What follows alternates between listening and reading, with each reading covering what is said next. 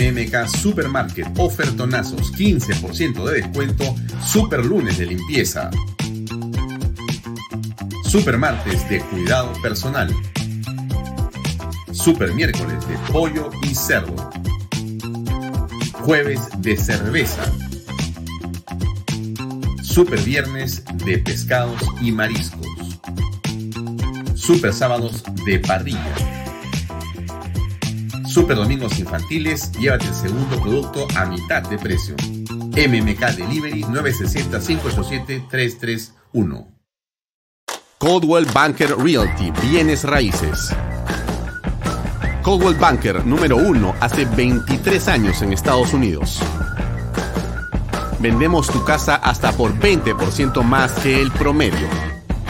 Número uno en Florida con más de 12 billones en ventas. Número uno en Miami-Dade y Broward. Jimena Preye, 305-904-0631. Coldwell Banker Realty. Delo.pe. Somos especialistas en transporte de carga regular, transporte de concentrado de mineral. También transportamos material y residuos peligrosos. Y diseño y construcción. Ubícanos a través de nuestra web delo.pe. ¿Qué tal amigos? ¿Cómo están? Muy buenas tardes. Bienvenidos a una nueva edición de Bahía Talks. Mi nombre es Alfonso Bahía Herrera y como todos los días estamos aquí de seis y media a 8 de la noche para comentarle algunas noticias de la coyuntura nacional o internacional y también para conversar con algunas eh, personalidades o personajes también de actualidad. El día de hoy eh, vamos a tener una conversación con el economista Ismael Benavides. Ismael Benavides, para quienes eh, no lo ubican, ha sido ministro en el sector pesquería y también ha sido ministro de Economía. Ha sido dos veces ministro de Estado en el gobierno eh, de el eh, arquitecto Fernando Belaunde y también en el gobierno segundo gobierno de Alan García Pérez. Ha servido a dos presidentes de la República y tiene una amplia versación, es eh, una persona vinculada al eh, sector de la agroindustria, pero tiene una eh, experiencia notable en el campo de la economía.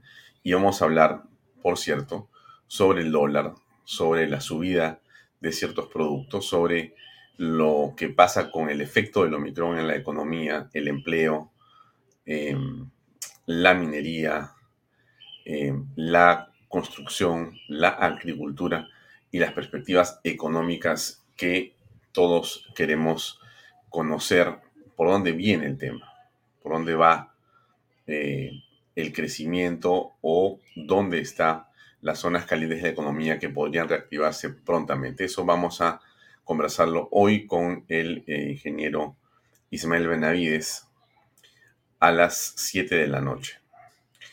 Eh, antes de nada, les comento que em, mañana tenemos también un programa muy interesante.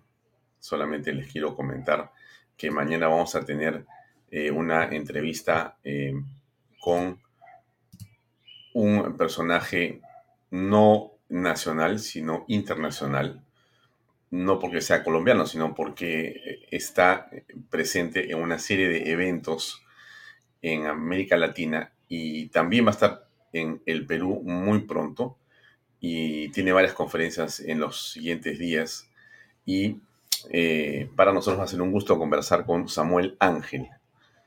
Eh, ¿Quién es Samuel Ángel? Déjenme simplemente comentárselo brevemente.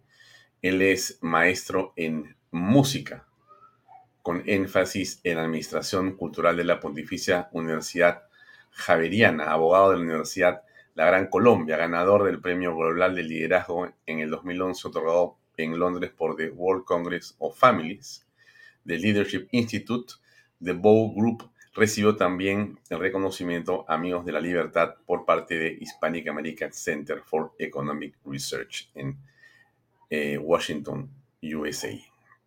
Es escritor del libro La amenaza de la, de la ideología de género, la amenaza de la ideología de género, y de un movimiento católico contra la ideología de género y la subversión cultural. Prologuista de los libros El libro negro de la nueva izquierda, que usted conoce, de Agustín Laje. Em, también La Inquisición, un tribunal de misericordia, La máquina de matar, etc. Bueno, mañana, el que es presidente de la, fundador del Instituto de Investigación Social Solidaridad, va a estar con nosotros para conversar en torno a qué cosa es ser de derecha. Hay mucha gente que o tiene temor de llamarse o reconocerse de derecha, le dicen, eres de derecha. No, no, no, no, no, no, yo soy de centro, yo soy de centro. No saben qué significa a veces ser de derecha.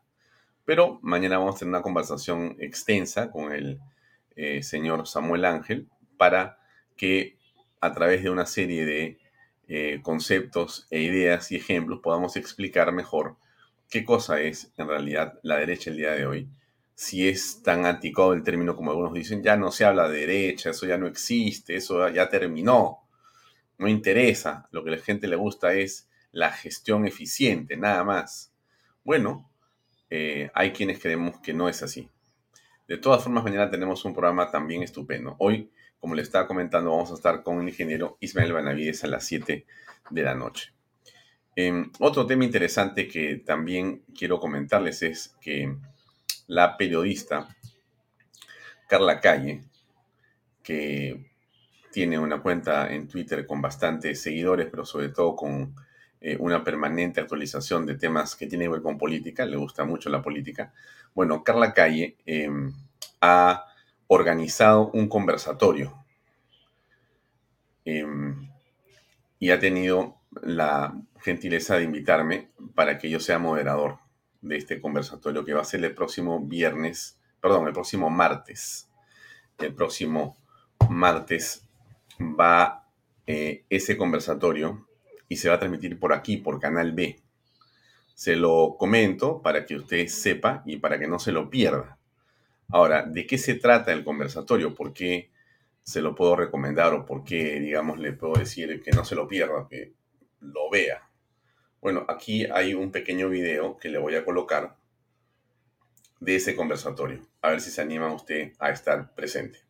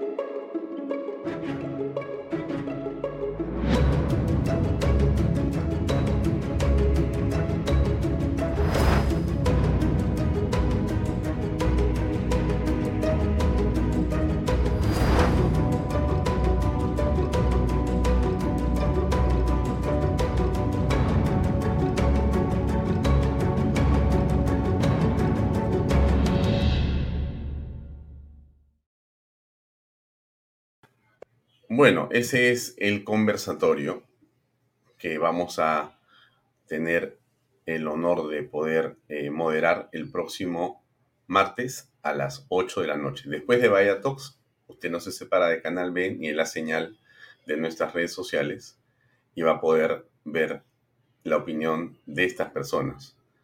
El doctor Abanto, el doctor González Posada, el doctor eh, Mauricio Müller y el doctor Jorge del Castillo. Mil días sin justicia es eh, el nombre que Carla Calle ha ideado para este conversatorio, que sin duda va a ser interesantísimo. Em, bien, pero otro tema eh, que tiene que ver con lo que hemos estado hablando en los últimos días. Siempre comenzamos con alguna noticia que sea eh, positiva. Y vamos a hacerlo así, porque esa es la tónica de estos primeros minutos de Bahía Talks. Después entramos a los temas políticos que no siempre hay cosas positivas, a veces sí, pero hoy día vamos a hablar de algunas cosas antes de la entrevista con eh, nuestro invitado. Eh, déjenme colocar esta información. Ustedes eh, saben que el tema inmobiliario es un tema central por todas las razones que conocemos y sabemos en el país, que duda cabe. Todos em, buscan tener una propiedad. La propiedad es el elemento, es em, el bien más preciado, el más trascendente en la vida de las personas la primera casa o la segunda casa. Eh, resulta que, eh, para que usted sepa, esta información eh, aparece hoy día en el diario Gestión me parece interesante comentarla unos segundos. los jóvenes están yendo por lotes en zonas de playa antes que por la primera vivienda. Viven en alquiler en la ciudad como Lima, pero buscan comprar una propiedad en la zona donde hay una mayor cantidad o enorme cantidad de eh, em, negocio para la renta, ¿correcto? Bien, entonces, em, y eso es interesante apuntarlo. Se priorizan las inversiones para luego rentar la propiedad y se buscan terrenos ubicados más o menos a 10 kilómetros de distancia del litoral para conseguir un mejor precio. Em, bueno, esto, esto es interesante. Se refiere básicamente a Punta Hermosa, San Bartolo, Santa María, Asia, eh, donde el precio oscila entre 60 y 80 dólares por metro cuadrado.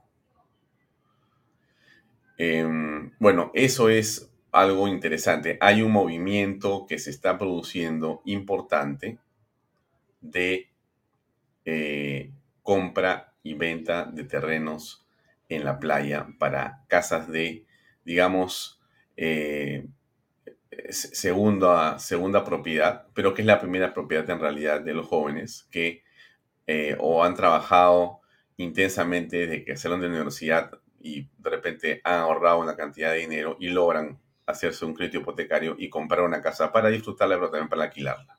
En fin, eso es lo que está ocurriendo y eso es que me parecía y me parece una noticia importante para tener en cuenta. El tema inmobiliario se está moviendo en diferentes partes del mundo.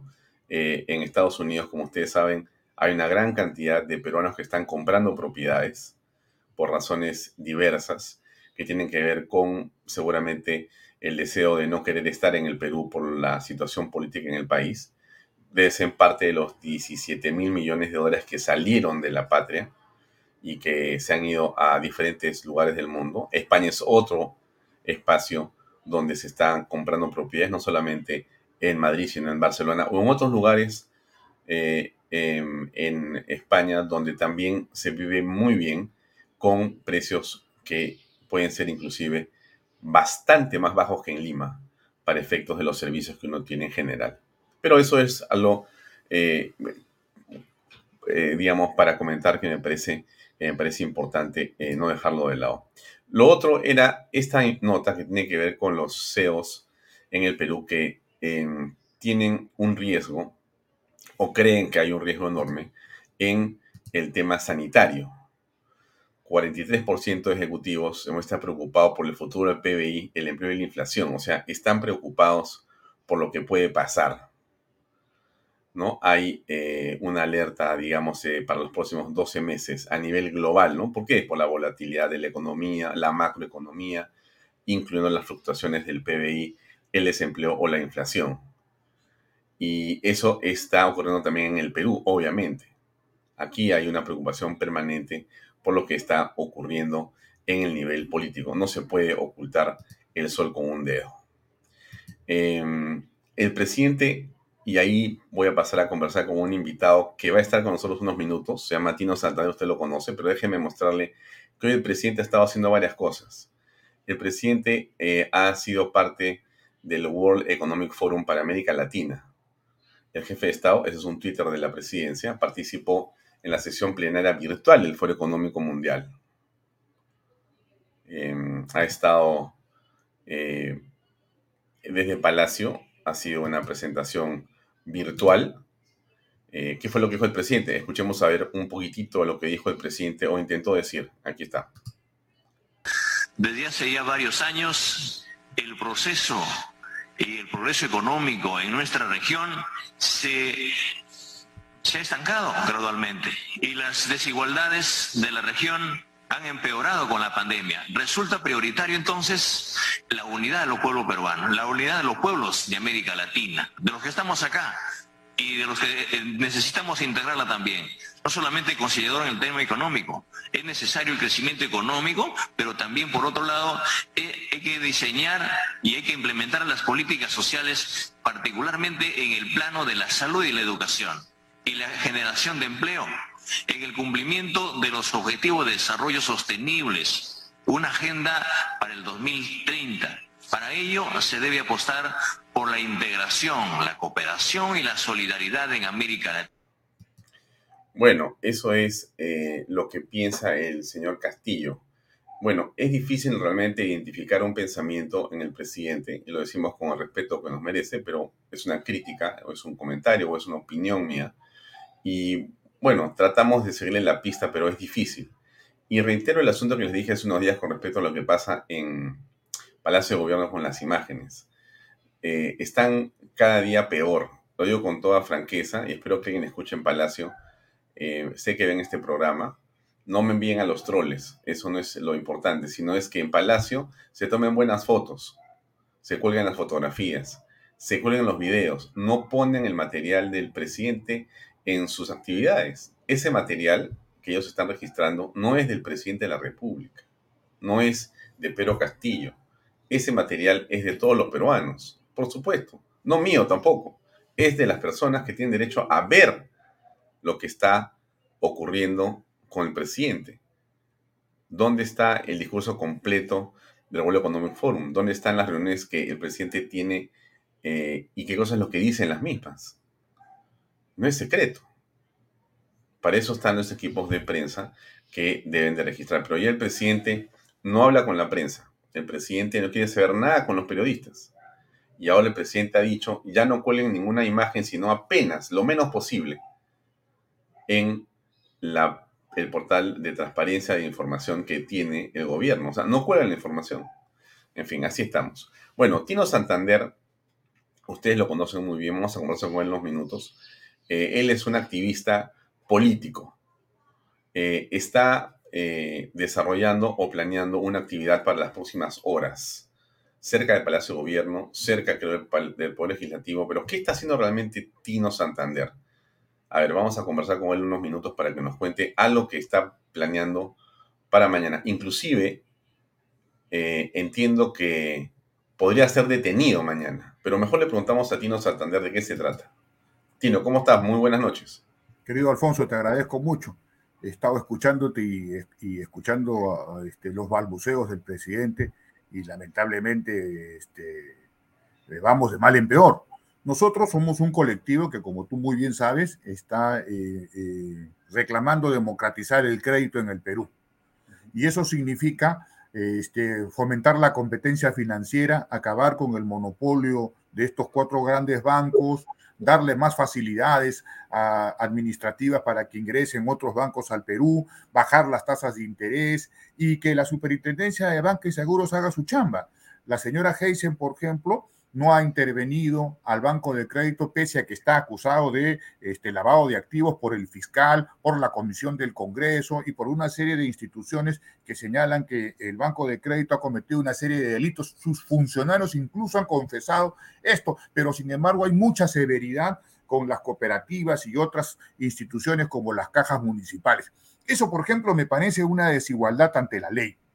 ¿No es cierto? ¿Qué privilegio tiene el Banco de Crédito para este, ser sostenido y, este, eh, complacientes cuando violan la ley y hacen eh, una, cometen una serie de delitos. Eso no lo dice Tino Santander, la Fiscalía, la Defensoría del Pueblo, el Congreso de la República en un informe aprobado por unanimidad ni siquiera este es un informe que se ha eh, aprobado por minorías y que tiene una, una inquina contra los señores del Banco de Crédito. Al contrario, lo que está buscando es que esto se democratice y que el banco y que la banca sirva realmente a este, al país.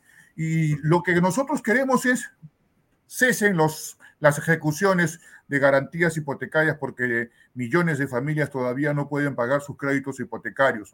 Estamos pidiendo este, y exigiendo que se apruebe la ley reactiva 3 para que eh, este, el Banco Central o avale o el Banco de la Nación avale la compra de deuda hipotecaria y de otros créditos de la pequeña y mediana empresa, como se hizo para la gran empresa en el reactiva 1 y 2 a créditos de 1,40 de interés y, de, a plazos razonables. No estamos pidiendo cosas que no, se, que no se hayan hecho antes, ni estamos en contra del espíritu de lo que ha dicho el señor Julio Velarde. Entonces, en ese entender, el día de mañana nos vamos a movilizar a las 10, 11 de la mañana a la Plaza de Armas con César Guasaca y otros dirigentes para encadernarnos en la puerta de Palacio y ver qué cosa es lo que sucede, para llamar la atención a la prensa, para llamar la atención al país, para que esto cambie de una vez, ¿no? ¿Tú vas a encadenarte?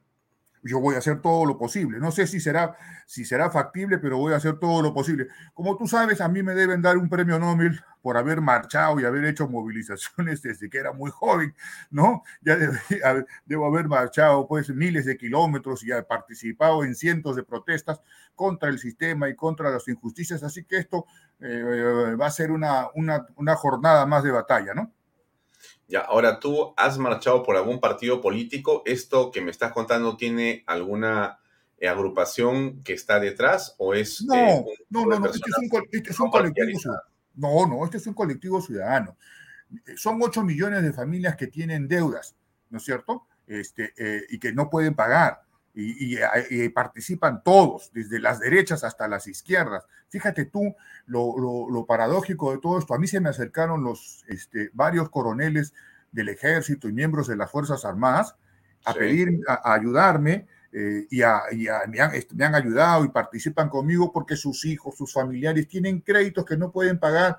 No te olvides que han perdido el trabajo este, cientos de familias, que la economía no está reactivada que este, el Perú todavía no camina y que tenemos un ministro de, Economía que es una especie de fantasma, que prometió muchas cosas, pero que no promueve ni la inversión pública ni la inversión privada, que son fundamentales para generar empleo y salir adelante. Sin inversión pública ordenada y sin inversión privada ordenada no vas a ningún sitio.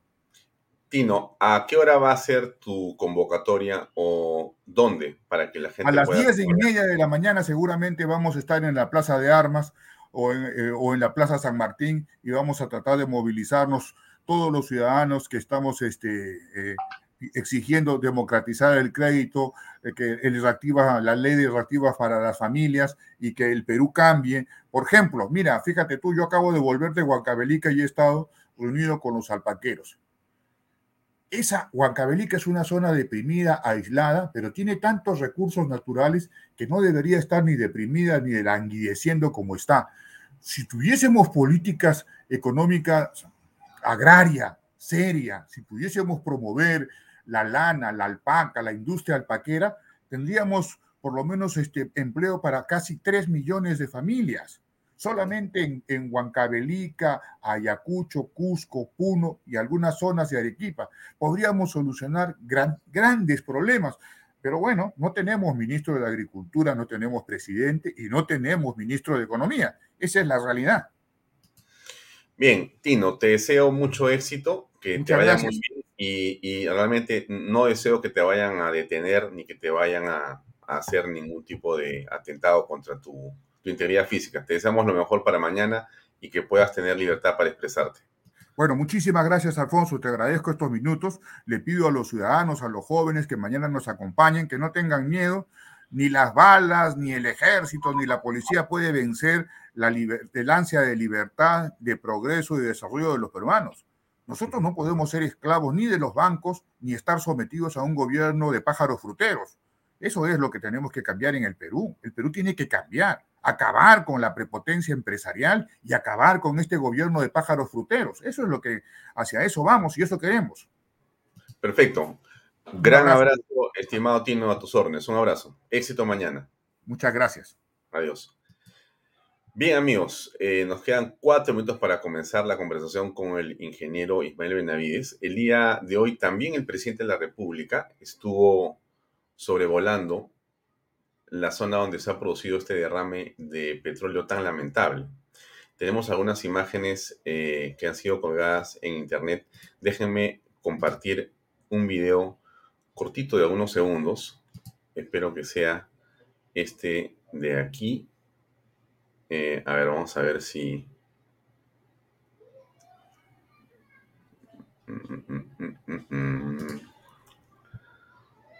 Consultas era sobre si el presidente Pedro Castillo iba a llegar a la zona y tenemos imágenes de que el mandatario está sobrevolando en estos momentos la zona afectada.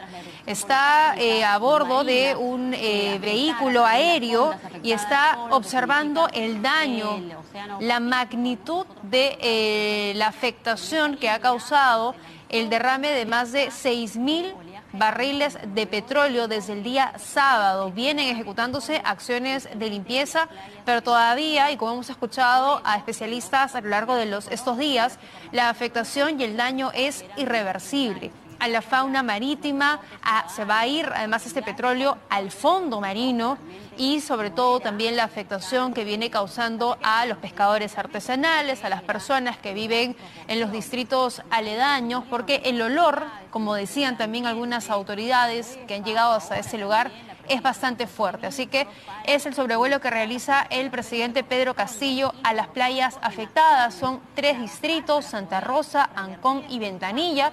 Y lo que todavía no está claro si es que el presidente va a dar de pronto declaraciones más adelante. Hemos escuchado principalmente al ministro del Ambiente ya el día de hoy, a la titular a la presidenta del Consejo de Ministros, Mirta Vázquez, frente a acciones que va a tomar el Ejecutivo por este enorme daño que ha generado el derrame de petróleo el día sábado. Bien, esas eran unas imágenes de Canal N, que ha estado presente en ese sobrevuelo. Aquí hay otras relacionadas a... Eh, espero que puedan cargarse un segundo.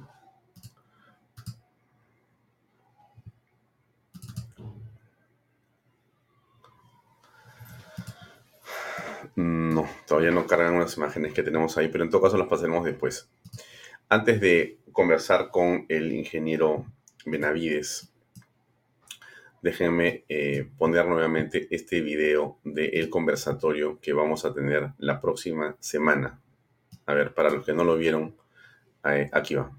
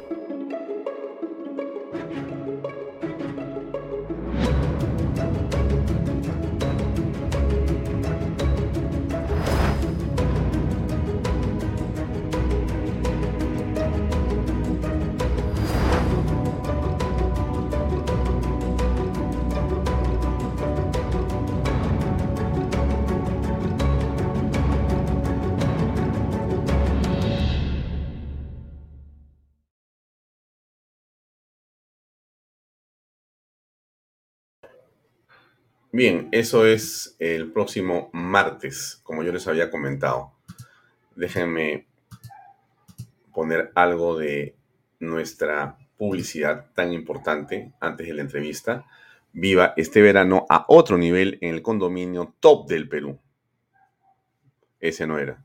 Vamos a invertir en un terreno en Paracas con los portales. Así es. Eso es. Invierta hoy los terrenos en Paracas, ubicados a solo 25 minutos del aeropuerto de Pisco y ahora a muy poco tiempo de Lima por la nueva autopista.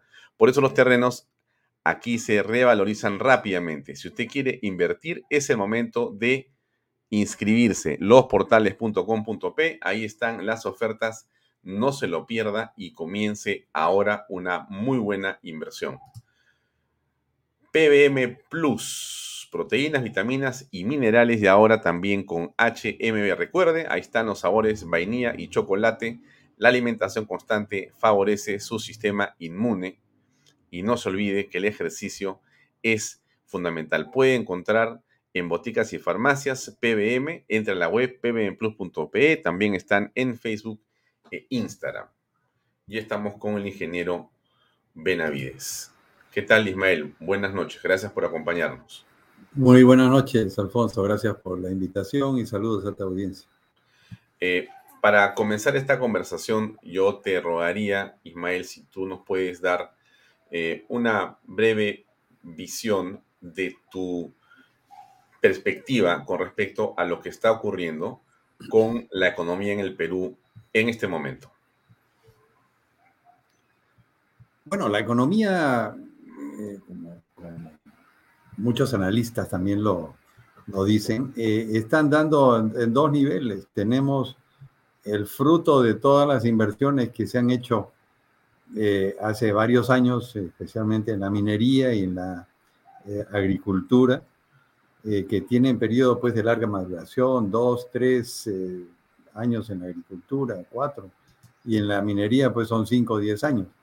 Y hoy día estamos recibiendo los beneficios de todos esos contratos mineros que se firmaron a fines del 2011 en el gobierno del doctor García, porque todas las minas que hoy operan son con, contratos firmados entonces.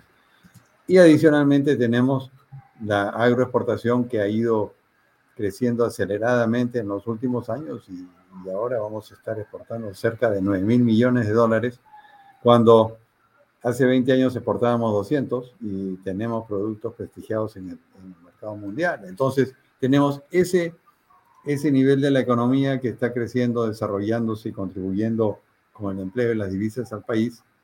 Pero hay el otro nivel de la economía, que es la pequeña empresa, eh, el pequeño negocio, la bodega, el restaurante, la ferretería, que están muy afectados por el COVID, eh, muy afectados por la política insensata que aplicó el gobierno a principios del, del 2020, eh, de cerrar toda la economía, eh, y aún siguen, siguen afectados, ya que muchos de estos negocios o fueron paralizados eh, parcialmente o cerraron definitivamente. Y también tenemos lo que es el futuro, que el futuro está paralizado. ¿No? Las inversiones y, aquí mucha, mucha gente piensa, bueno, no, que son inversiones extranjeras que van a venir. No. En el Perú, eh, el 80% de la inversión son de, es de peruanos. Eh, y probablemente en los últimos años ha sido aún más.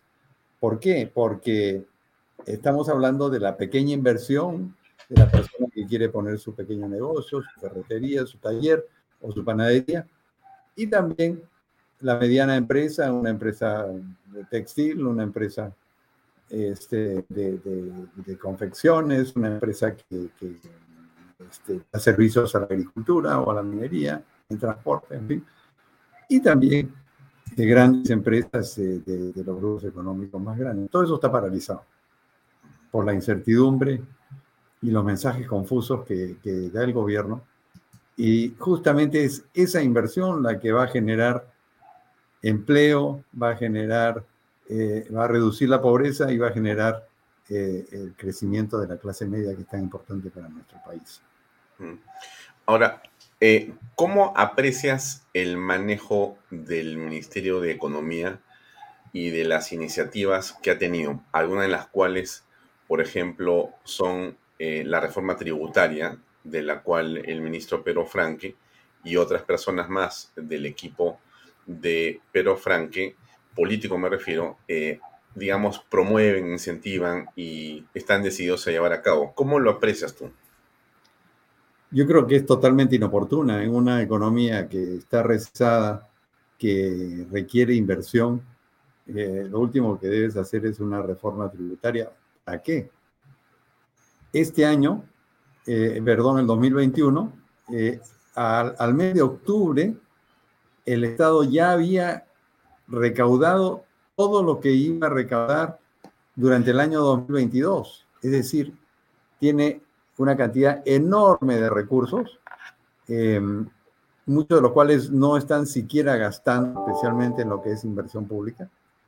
Y este, ¿para qué más impuestos?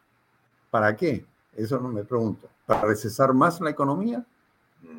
¿O para eh, financiar más burocracia? ¿O para financiar supuestos programas sociales que no llegan donde deberían llegar? Este, entonces hay, un error de, concepto muy grande. Y eso es parte de las razones por qué se paraliza la inversión. Obviamente la gran razón es la amenaza de la constituyente. Y la segunda razón es, oye, me van a cambiar las reglas de juego, me van a subir los impuestos, mejor veo otra cosa. Em, la inversión es un proceso complejo y requiere confianza, porque la gente cuando invierte busca expectativas futuras de, ingresos o de ganancias.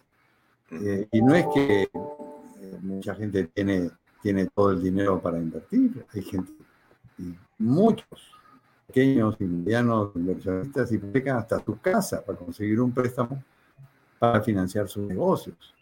Entonces, eh, una empresa que, que, necesita crecer, que necesita ampliar su planta, tiene que decidir entre eso o de repente con esa plata pues pago deudas y, estoy más, líquido, tranquilo, pero no estoy generando empleo. Entonces, eh, el gran problema de la política económica es, es esa, que pretenden subir impuestos eh, a un país que ya paga impuestos muy altos, especialmente todos contribuyentes eh, formales, y eh, eh, generar pues una, una, inestabilidad, una desconfianza que en este momento de Perú es lo último que necesita. Mm. Hoy he, leído otra vez el presidente diciendo, ya vengan a invertir, inviertan en el Perú, inviertan los peruanos. Para mí, eso es música para mis oídos, pero, oiga, yo le preguntaría, ¿qué garantía me da usted para que yo invierta? Y esas garantías tendrían que ser, bueno, voy a mantener la estabilidad de las, de las normas legales, no voy a subirle los impuestos, voy a mantener este, las normativas eh, vigentes en temas eh, eh, laborales, tributarios, administrativos, etcétera. Entonces, yo creo que están, están generando más desconfianza y a pesar de que el presidente dice vengan e inviertan, eh, nadie, nadie le hace caso. Mm. Eh, ahora, Javier Melgarejo, que nos acompaña desde el YouTube, eh, escribe los pretendidos incrementos de impuestos son para financiar el gasto irresponsable, el populismo del gobierno. bien, ahora, ¿esa reforma tributaria necesita aprobación del Congreso o no? ¿El gobierno puede irse, digamos, por su lado? Por supuesto, por supuesto, él, eh, necesita aprobación del Congreso. Por eso es que el Congreso le negó las facultades al Ejecutivo para subir impuestos. Yo creo que fue una decisión sabia del Congreso de no dar esas facultades porque lo único que habrían generado es una estampida de capitales y hoy día no estaríamos hablando de un dólar que baja, sino un dólar que sube. Entonces, Em, creo que eh, eh, el Congreso hizo bien y ahora el Ejecutivo va a tener que ir planteamientos concretos por cada tributo que piensa subir este, al, al Congreso de la República. Y yo dudo que tengan la justificación, porque como, repito, este año el gobierno tiene un superávit fiscal primario, es decir, antes de pagar los intereses de la deuda. Encima nos ha endeudado con 5 mil millones de dólares y ha anunciado que va a endeudarnos con 30 mil millones de soles adicionales. Entonces, eh, eh, aquí hay eh, varias cosas en juego. Primero, este, el gobierno tiene mucho dinero y muy mal administrado, pero por otro lado, están pretendiendo endeudarnos más. y yo creo que esa es una, una grave irresponsabilidad que, que no debe darse, porque repito, la cantidad de recursos que tiene el Estado, no solamente presupuestos que, no se ejecutan, sino los saldos que tienen los gobiernos regionales, los organismos reguladores, este, todos los fondos que están en el Banco de la Nación, todos los fondos que están en el Banco Central, tiene eh, eh, una situación fiscal muy holgada y por eso es que mantiene el grado de inversión a pesar de toda la incertidumbre. Entonces, subir impuestos yo creo que es una muy mala idea. Mm. Ahora, eh, el presidente entusiasmado por seguramente el ministro Franke que le lleva al despacho eh, lo que son en teoría o para él logros, ha tuiteado tres cosas en los últimos días que te robaría nos comentes. En primer lugar, ha dicho que al Fondo de Estabilización Fiscal se le han devuelto 18 mil millones de soles, que el dólar en realidad está bajando de manera eh, continua y que eh, algunos precios de los valores en la bolsa de valores de las empresas, de las corporaciones, continúan al alza, al punto que en el caso de Perú eh, somos la bolsa que crece más o que tiene más altos los valores de América Latina. Esos tres temas eh, están en la página y el Twitter del presidente. Él tuitea y todos alrededor aplauden como diciendo, ya ven, qué gobierno comunista. Todo está en azul. ¿Qué piensas? A mí, me encanta que el, a mí me encanta que el presidente justamente eh, tuitee por los símbolos más capitalistas de una economía liberal la bolsa de valores. La bolsa, de valores, pues, es eh, todo lo contrario a lo que los comunistas creen y predican. Eh, y ahí está el presidente aplaudiéndolo. Eh, el tipo de cambio igualmente, ¿no? Y, y, el crecimiento supuesto este, es nada más que un rebote hasta ahora. Yo creo que hay que entrar al fondo de las cosas, el porqué de las cosas, ¿no? En primer lugar, la bolsa peruana fue muy castigada en el año 2021 justamente por la elección de, Pedro Castillo. Él fue el causante de que la bolsa bajó y ahora, como no ha pasado la ley de, facultades legislativas, como eh, está por salir la ley de, este, de, reglamentación de, lo que es eh, cambios constitucionales y referéndum, eh, eh, por otro lado, pues ha habido un enorme ingreso de, dólares al país. Tenemos un superávit, comercial eh, a, noviembre de 14 mil millones de dólares. Nunca vistos, nunca vistos. Entonces, em, eh, eso, eso contribuye también a bajar el tipo de cambio. Y finalmente... ¿Cuál es la razón de superávit?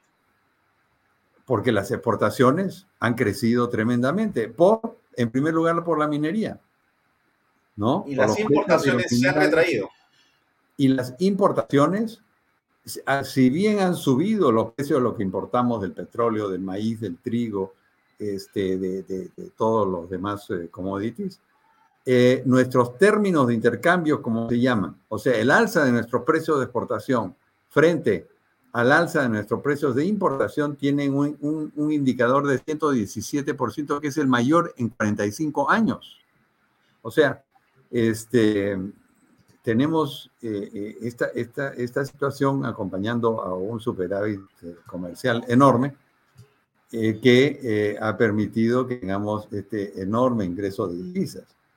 Em, lo, que sí, las importaciones, si bien han subido por precios, no ha habido las importaciones tan necesarias al Perú de bienes de capital como eh, podríamos haberlos tenido para que la economía desarrolle y porque no, no hay inversiones. Nadie invierte en maquinaria ni en, eh, equipos importantes porque no hay una, visión. Pero sí han aumentado los precios de las importaciones. Entonces, exportaciones menos importaciones, 14 mil millones de dólares. Eso jamás visto. Y eso ha permitido también que el Estado recaude una, una importante cantidad eh, por los precios de los minerales. La minería este, tan satanizada es la que nos está dando de comer. Em, el, dólar, el, cobre está a, 4.40, la plata está a 23 dólares, antes estaba a 14, el cobre estaba a 2 dólares, el, este, eh, eh, eh, el, zinc, el, oro estaba en 1800, hace, hace 18 meses estaba en 1200. Entonces, todos nuestros precios de exportaciones, además de la agroexportación, también el café, que es un producto que producen miles de pequeños agricultores, también ha subido el precio. Entonces, tenemos en conjunto, pues, esta masa de exportaciones que nos permite un superávit comercial y trae todos estos dólares al, país, obviamente, presionando el tipo de cambio hacia abajo. Entonces, em, ese, es, un tema y que nada tiene que ver con, eh, la acción del gobierno. Eh, eh, la bolsa, como ya mencioné, también fue muy castigada y con estos precios de metales, especialmente nuestras acciones mineras, nuestras acciones de, entidades eh, financieras e industriales, todas han subido porque se han quitado algunas de las sombras de la economía que teníamos hasta el mes de diciembre. entonces, la acción del gobierno no ha sido pues un factor determinante en ninguno de estos casos. el caso, el caso, Ismael, de la restitución del Fondo eh, de Compensación Fiscal, estos 18 mil... Fondo de Estabilización Fiscal. Estabilización Fiscal. Eh, ¿Te parece una medida correcta? Por supuesto, justamente los países cuando tienen estos, eh, estos superávits, cuando tienen estos, esta disponibilidad de, ingresos, tienen que ahorrar y guardar dinero para los momentos difíciles como fue la pandemia. Em, este, en la pandemia, pues la, recaudación fiscal cayó tremendamente, pues, pero se mantuvieron los niveles de gastos eh, en, salud y, una serie de, actividades del Estado.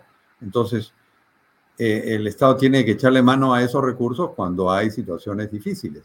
El Fondo de Estabilización Fiscal funciona para esas situaciones complejas que cae la recaudación y también cuando hay dos trimestres seguidos de recesión de la economía para poder inyectar esos recursos a la economía.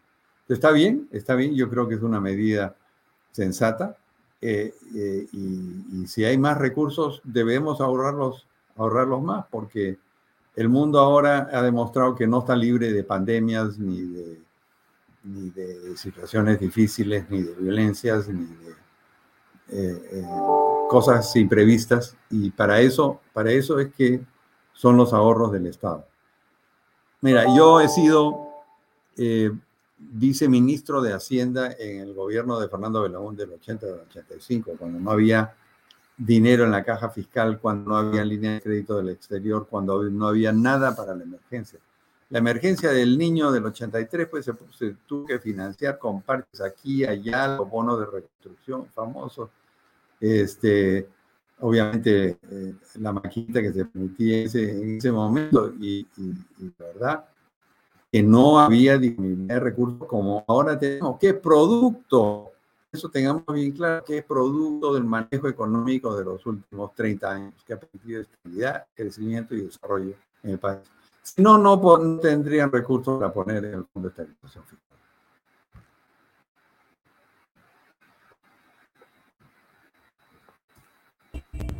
Micrófono, por favor. Ahora sí. Eh, es una coyuntura absolutamente favorable, Ismael, lo que estamos apreciando. Es decir, Eh, normalmente, como tú lo has señalado, porque tienes experiencia en el Ejecutivo anterior, en dos gobiernos distintos y distantes de la hora, pero eh, era un Estado sin dinero, sin recursos, sin líneas en el exterior.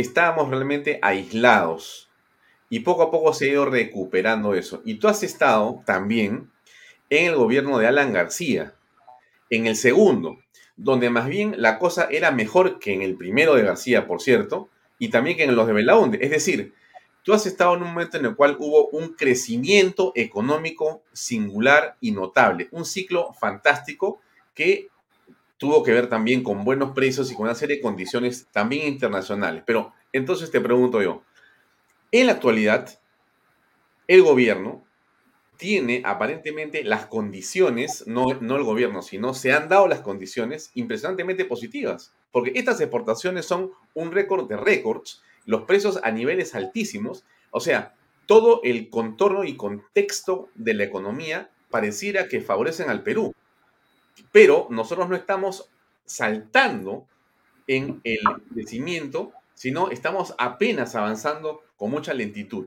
¿Estamos perdiendo una oportunidad? Sí, una tremenda oportunidad.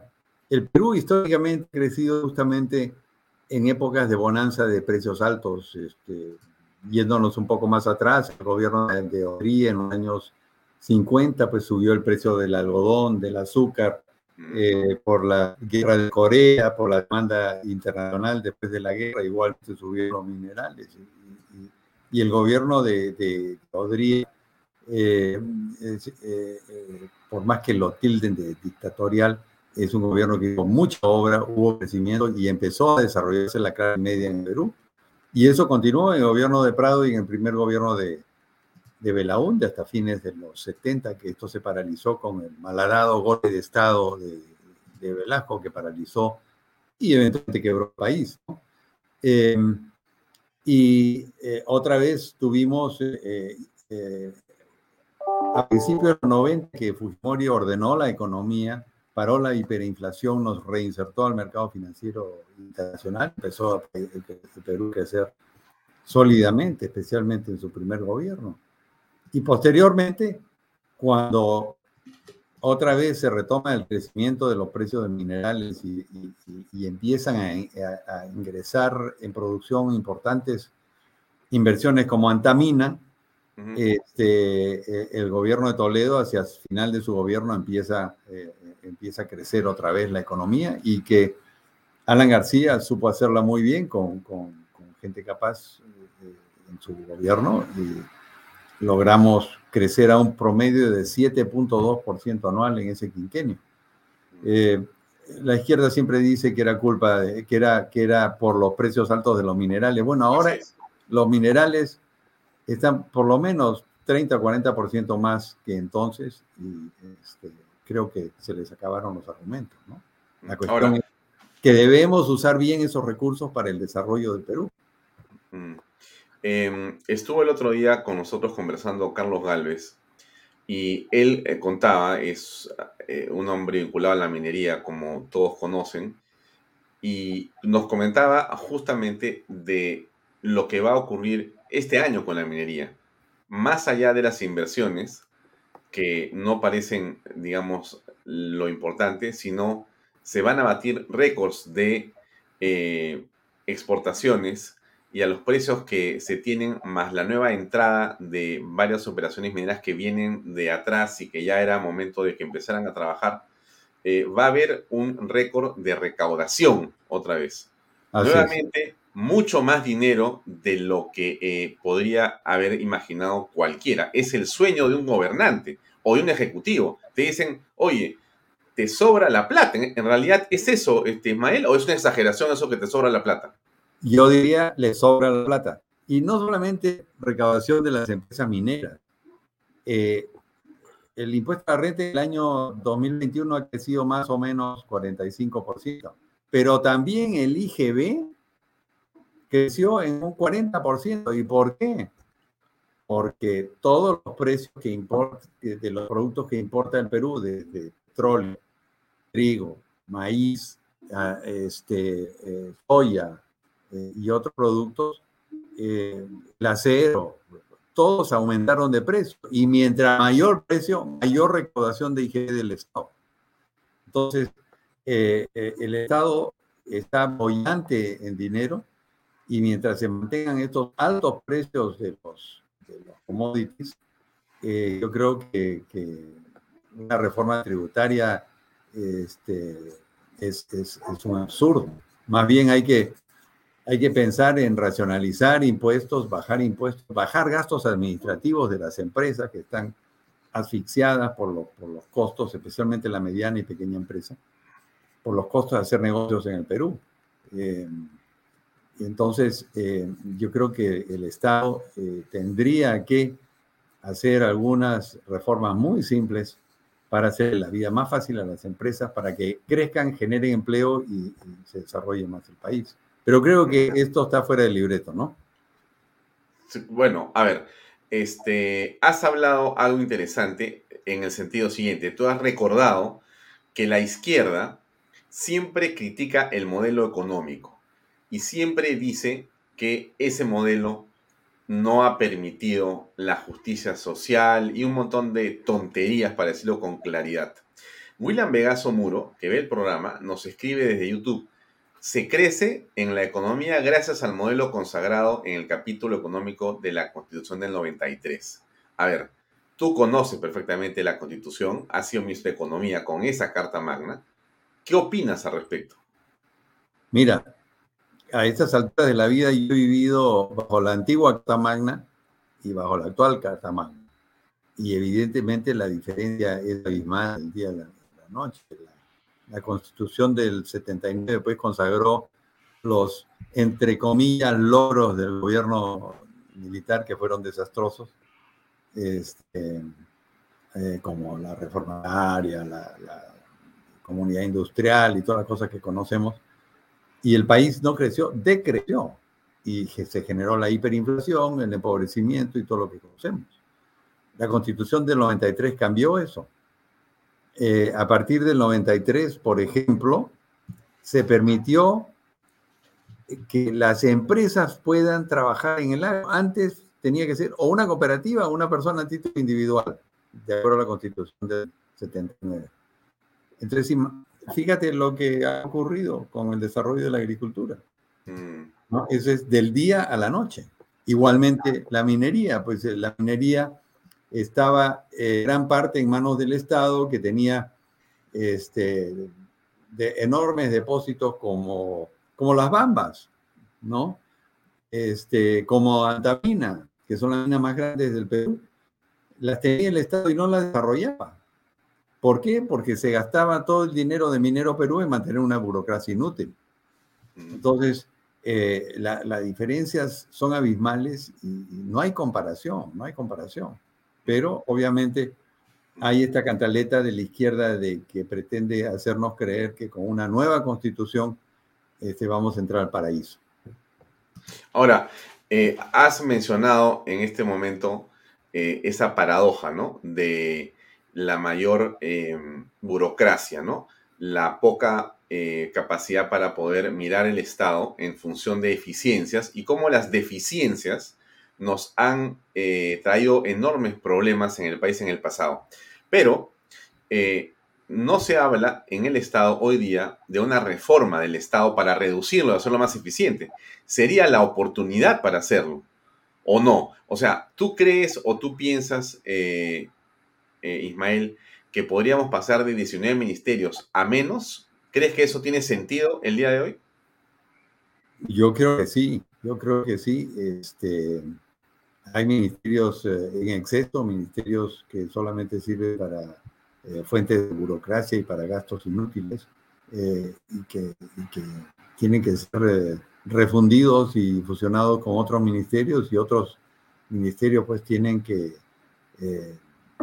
cambiar sus objetivos y su manera de, operar, ¿no? Eh, este, por ejemplo, el Ministerio del Ambiente se ha vuelto eh, eh, una cueva de burócratas con, un permanente impedimento de, las actividades productivas pero no, no son propositivos en aprovechar todo este movimiento ambiental mundial para que vayamos cambiando nuestros hábitos ambientales. Son incapaces de verificar si la refinería de La Pampilla tenía o no sistemas para evitar estos, estos eh, eh, derrames de petróleo. Y por otro lado, eh, el Servicio de Hidrografía de la Marina, etcétera, es incapaz de decirnos que va a venir, no tsunami, pero, pero un, oleaje fuerte, mientras nuestro vecino Chile y Ecuador sí lo hacen.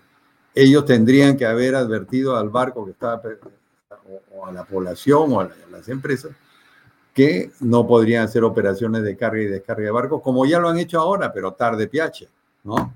Entonces el Estado tiene que ser totalmente eh, reformulado y tiene que haber no solamente una reestructuración y reorganización, sino tiene que haber un cambio de actitud eh, el Estado eh, tiene que estar a servicio del ciudadano, sancionar cuando sea necesario, pero hoy día es primero sancionar y después el servicio.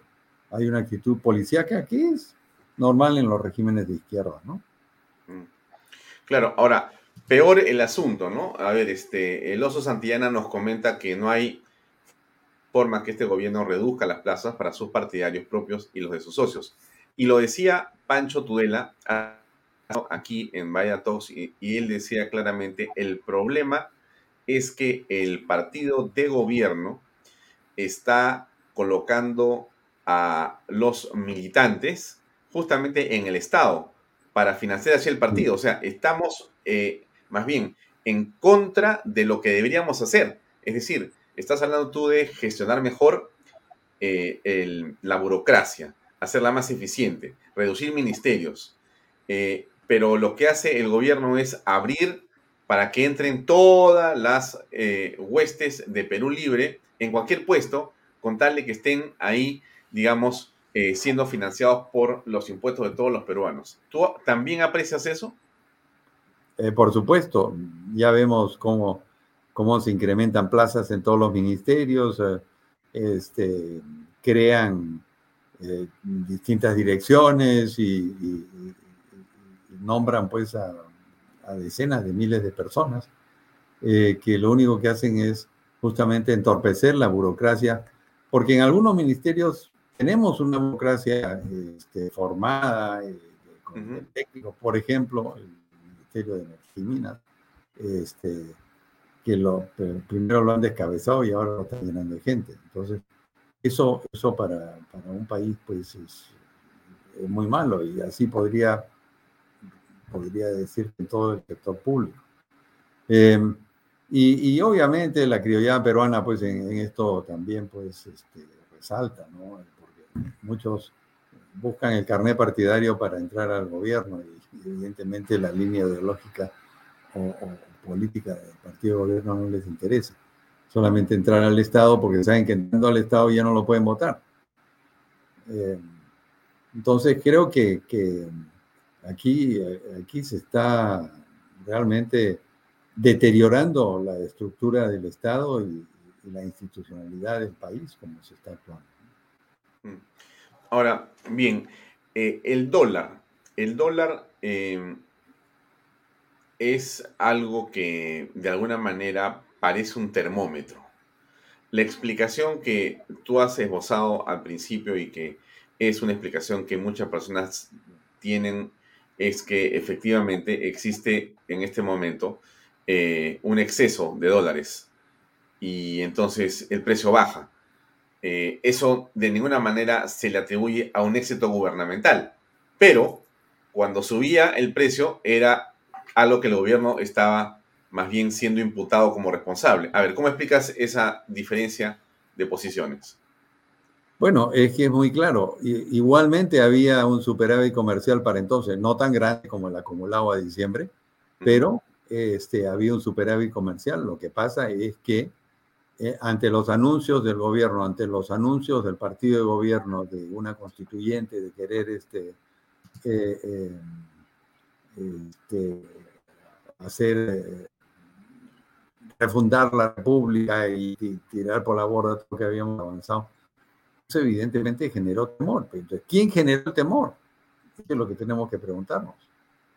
Este, fue el gobierno con sus anuncios. El anuncio de la estatización del gas de camisea, por ejemplo, todo el show que se hizo. Bueno, eso también generó un, un hipo en el dólar en ese momento. Entonces, la desconfianza, la inestabilidad ha sido generada por los mensajes del gobierno. Y ahora más bien, como se ha puesto freno a la reforma tributaria, se está poniendo freno a la reforma constitucional, entonces la gente un poco respira aliviada y este, evidentemente ya no están tan tentados de sacar mm. toda esa cantidad de dinero que se dio en Perú. Entonces, eh, una cosa, el, alza definitivamente es, es, culpa del gobierno, ¿no? Y, y, y, la baja, si quieres ponerlo en términos políticos, es generada por el Congreso, porque ha dado las normas pertinentes para que no continúe la desconfianza en esos aspectos. Mm, perfecto. Eh, ¿Cómo estás valorando lo que pasa con ciertos productos de la canasta popular? El pollo tiene una significación. A ver, hay gente que no entiende por qué el pollo es importante y parece un asunto menor. La subida del pollo es un elemento central en la manera como se analiza la economía o no es así. Bueno, sí, en la, en la mesa popular el pollo es fundamental. En el Perú consumimos más de 50 millones de pollos al mes. Entonces, este, eh, eh, es, a diferencia de otros países como Argentina o como Brasil, que tienen carne de res, etcétera, nosotros no tenemos. Y eh, entonces el pollo es una proteína fundamental. Em, y, ahí hay este, dos factores fundamentales. Uno es la desconfianza que generó esta, esta alza del dólar eh, y que impactó en todos esos productos que comen los pollos. El maíz, la soya y los eh, productos eh, eh, derivados de trigo, etcétera, que, que, se alimentan, y además el transporte. El precio del petróleo el año pasado se duplicó y este año ya va subiendo, ya está en 88 dólares. Entonces, todo eso impacta en los costos de producción. Entonces, el precio del pollo refleja eso refleja un alza sustancial en los costos de producción. Y no solamente el precio del pollo, el precio del pan, ¿no? Mm. Antes te, daban este, cinco, cinco, panes por un sol, ahora te dan este, cuatro pancitos por un sol. Este, el aceite ha subido, todo ha subido. Y si vemos los precios de los productos de los commodities, este, el, el, el trigo ha subido 50%, la soya ha subido 50%, este, el, maíz lo propio. Entonces, eh, mantener el precio del pollo era imposible. Y si a eso le añadimos la desconfianza y el alza del dólar, impacta en todos estos productos, porque todos son importados en dólares y el pollo se vende en soles. Entonces, evidentemente, ahí hay un impacto eh, muy significativo del tipo de cambio. Alguien hizo un análisis eh, de los impactos los distintos impactos que, eh, han afectado eh, los precios, por ejemplo, del, pollo, y sería que más o menos 50-50. 50%, era el impacto de los costos internacionales y 50% era eh, las, los mensajes en la economía peruana, la peruana, el alza del dólar y todas las cosas que generó el propio gobierno. Ahora, el Omicron, esta tercera ola, desde tu punto de vista, eh, ¿cómo impacta en la economía? No lo hace como ha sido la primera y segunda ola, por lo tanto, da la impresión de que, digamos, los peruanos en general podemos estar mirando eh, un horizonte económico eh, más predecible y por lo tanto con un poco más de esperanza de poder normalizarse. ¿Es tu percepción o cómo ves tú lo que está pasando en esta tercera ola? Bueno, eh, evidentemente eh, esta Omicron eh, es menos letal que las anteriores y, lo vemos en las cifras de, muertes y la relación de muertos con cifras de contagiados. Entonces, hay un gran contagio, evidentemente, pero la gente que ha sido vacunada, que es alrededor de un 70% de la población, evidentemente están logrando eh, pasar esto con cierta eh, benevolencia, digamos, ¿no? Con, síntomas que son poco más que un resfrío. Entonces, em, yo creo que el impacto va a ser importante, pero va a ser menor que los anteriores, porque no va a haber necesidad de cierres de la economía, como malamente hizo el gobierno de, Vizcarra en su momento. Eh, pero eh, en este tema de las pandemias yo no sería tan optimista porque así como Omicron vino eh, más suave, puede venir otra más fuerte. Y, en Europa y en Estados Unidos ya están hablando de una cuarta vacuna, este, refuerzo adicional para estar a buen recaudo de cosas que se pudiesen presentar. Mm. Eh, un impacto grave, grave de la pandemia eh, es el tema logístico mundial, ¿no? Eh, porque, y especialmente China, China que tiene una política de COVID-0, toma siempre medidas muy drásticas, y eso significa cierre de, de puertos, cierre de ciudades enteras, para que no se disperse el, contagio del, COVID. Eh, y eso hace que eh, los barcos no puedan descargar en los puertos este, o no puedan eh, sacar carga y, se, está armando un posible bolondrón muy grande en el tema del comercio mundial. todavía Los Ángeles no ha podido, el puerto de Los Ángeles no ha podido este, bajar el número de barcos que está esperando eh, para descargar. Em, ¿Por qué? Este, a pesar de las medidas que tomó, tomó el presidente Biden, siguen arriba de, 70, 80 barcos este, esperando permanentemente. Em, entonces, eh, el impacto en el comercio mundial y eso a su vez impacto en los precios eh, ha, sido, ha sido muy, importante. Entonces, la, yo creo que la pandemia, eh, el, impacto hoy en Perú va a ser más suave, pero eh, tiene efectos colaterales y, tiene, y tenemos bien la duda si tendrán más eh, o, más cepas del, COVID. Mm.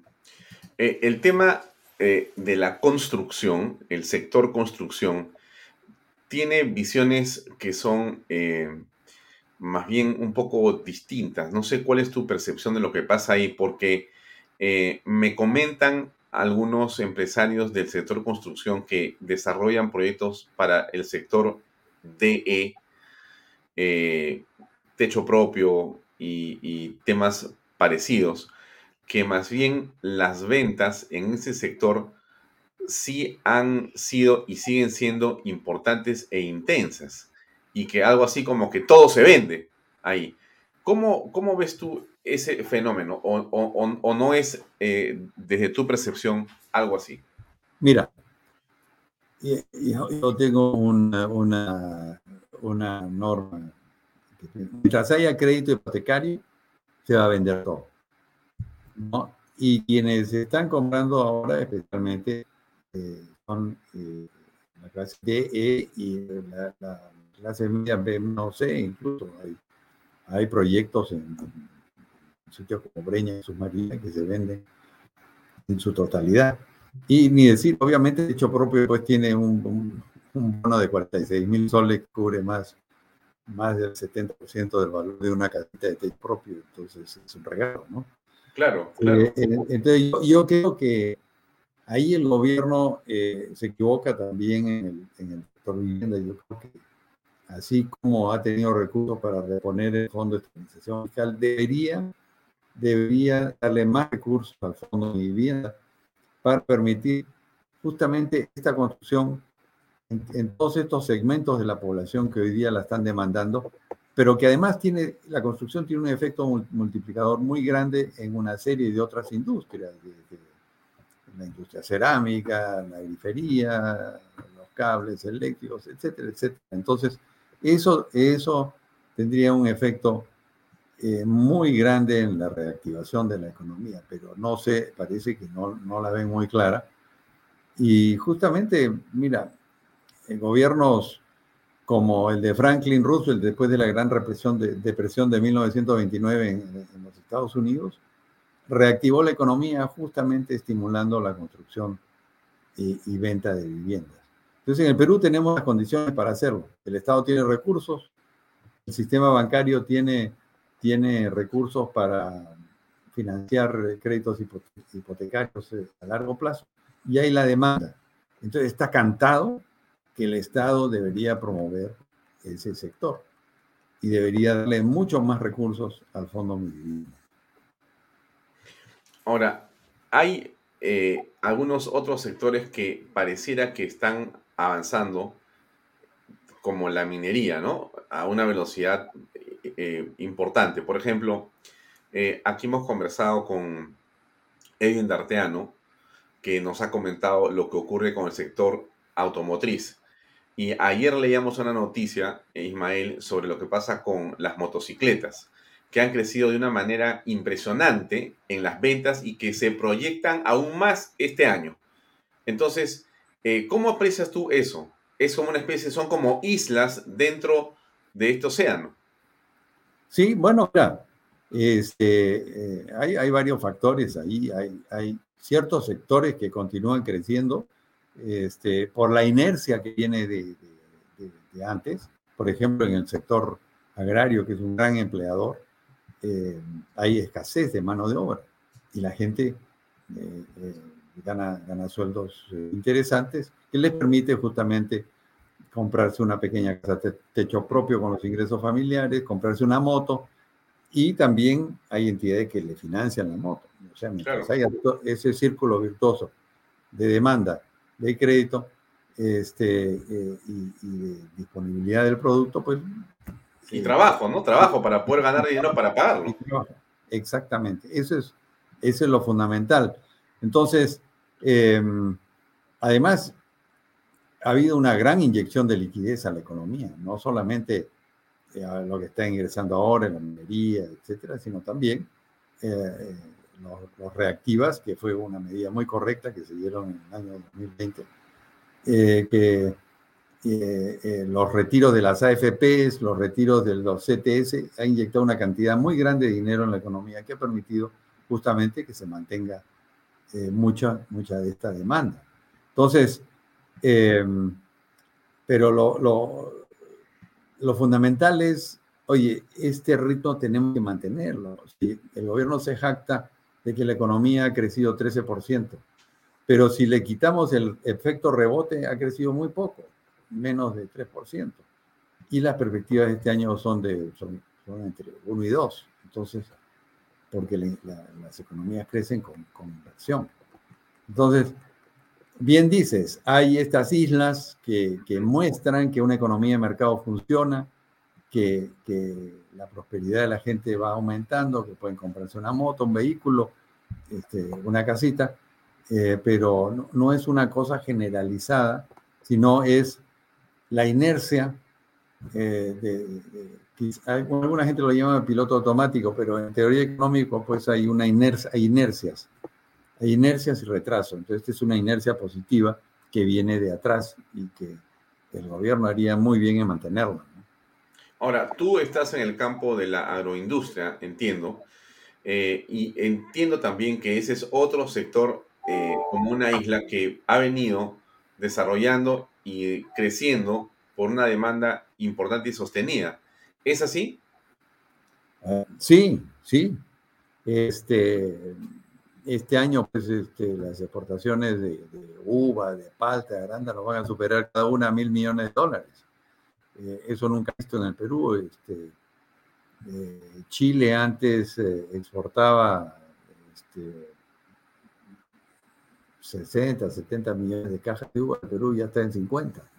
Entonces, em, es, esos son sector, es un sector que ha crecido y, en diversos productos que, es interesante y genera mucha, mucha mano de obra.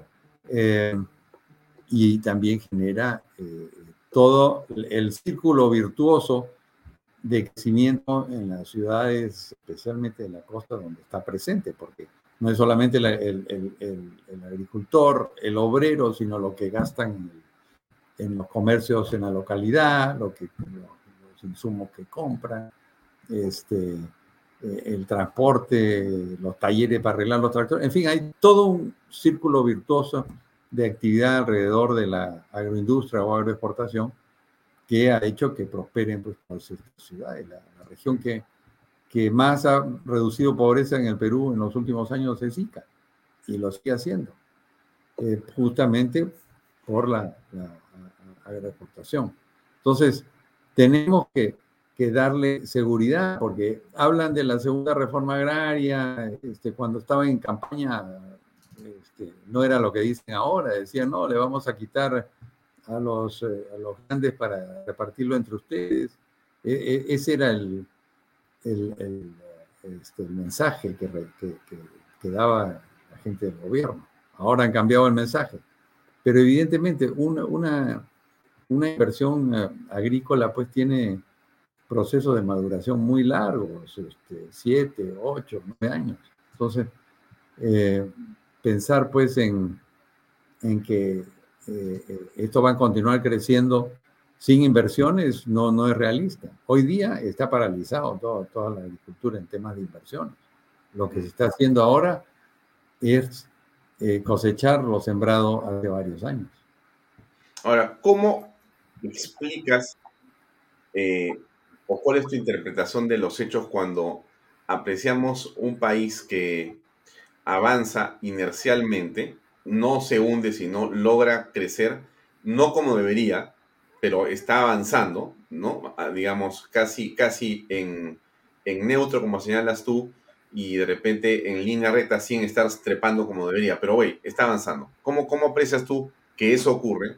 Que existen estas islas, que en general la gente ha logrado por los ETS, por las AFPs o por lo que fuere, tener algo de dinero en mano, pero que la votación de hace seis meses o de hace, digamos, ocho meses eh, haya sido por un gobierno o por eh, una candidatura que claramente eh, no promueve y no dice que promueve este modelo que es tan exitoso.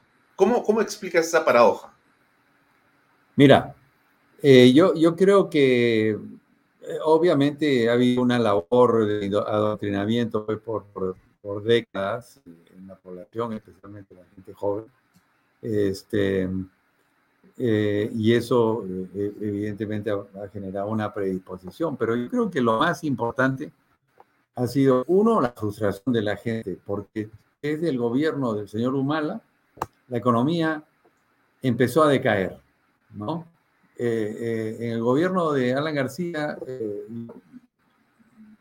no, quiero echarme flores, pero dejé la economía creciendo 7.6%, con un superávit fiscal de, 3% de PBI este, y, generando, generando empleo.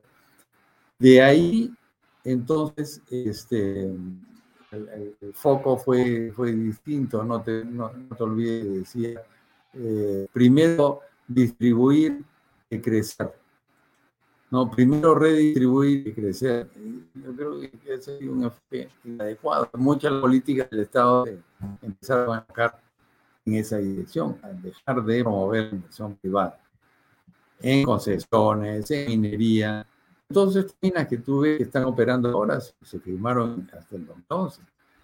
Después no ha habido ninguna de, de se paralizó la exploración petrolera, este, y se iniciaron pues, todos estos proyectos elefantiásicos como la refinería de Talar, este, el gran edificio de una serie de cosas.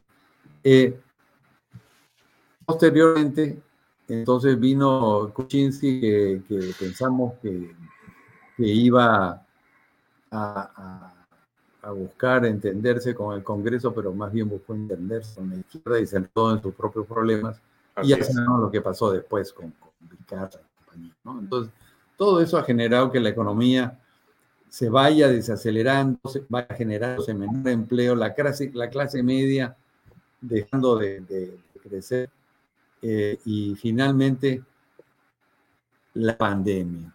La pandemia que afectó mucho a la población, afectó el empleo, mucha gente se quedó sin empleo, muchas empresas cerraron, etcétera, etcétera. Entonces, la, la tormenta perfecta para, para que este gobierno ingrese, ¿no? Una combinación de frustración o una combinación de la crisis de la pandemia. Bien, bueno, eh, Ismael, te agradezco mucho por tu tiempo. Eh, gracias por acompañarnos. Ha sido una detallada eh, presentación de un punto de vista que yo creo que es muy importante porque tienes mucha experiencia en el mundo de la empresa y de la economía. Y bueno, hay que insistir en la libertad, hay que insistir en el orden y hay que insistir en la confianza. Sin eso es imposible ninguna relación y ningún crecimiento en ningún país. Sin confianza no hacemos nada. Gracias por acompañarnos. Gracias. Y yo creo que el, si el mensaje del presidente es, oiga, vengan, inviertan, que inviertan todos los peruanos, como lo ha dicho ayer, que nos diga qué va a hacer para garantizarnos las inversiones. Esa es la segunda parte del mensaje que nos dice. y yo creo que es muy necesaria en el Perú en este momento. Muchas gracias, Ismael. Muchas gracias, Alfonso. Buenas noches. Buenas noches. Bien, amigos, era el ingeniero Ismael Benavides que nos acompañó aquí en Talks esta noche. Ahí tenemos la oportunidad de Paracas. Invierta hoy terrenos en Paracas, en los portales ubicado solo 25 minutos del aeropuerto de Pisco y ahora a muy poco tiempo de Lima por la nueva autopista. Por esos terrenos aquí se revalorizan rápidamente. Si usted tiene una oportunidad de invertir y está buscando dónde, ahí está, losportales.com.pe es lo que usted debe hacer. Y PB Plus, proteínas, vitaminas y minerales, ahora también con HMB, recuerde vainilla y chocolate y no olvide que el ejercicio constante favorece su sistema inmune y que la alimentación es la mejor defensa. Ahí está, pbmplus.pe en boticas y farmacias a nivel nacional. Véalo también en Facebook y en Instagram. Nos quedan dos minutos, nos despedimos porque viene a continuación Reflexiones con Pepe Pardo. Tiene dos invitados excelentes para esta noche, así que si en Canal B, vea Reflexiones con Pepe Pardo a continuación. Yo me despido hasta mañana. Buenas noches.